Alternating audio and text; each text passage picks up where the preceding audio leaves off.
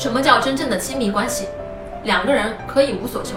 但是能够感受到爱意的流动，这个呀就是亲密关系。所以呢，婚姻归结到底啊，它是一个人的事儿，不是两个人的事儿。当你认为婚姻是两个人的事儿的时候，你做再多的努力，充其量也就是百分之五十的效率，所以你会特别的失望。你会跟你的老公讲，你说婚姻啊是我们两个人的事儿，不能我一个人努力，你也要努力，对吧？你看我都这么努力了，我都读了这么多书了，你还不改变吗？你会想很多的办法去要求老公改变，导致的结果呢，就是他连读书都会讨厌，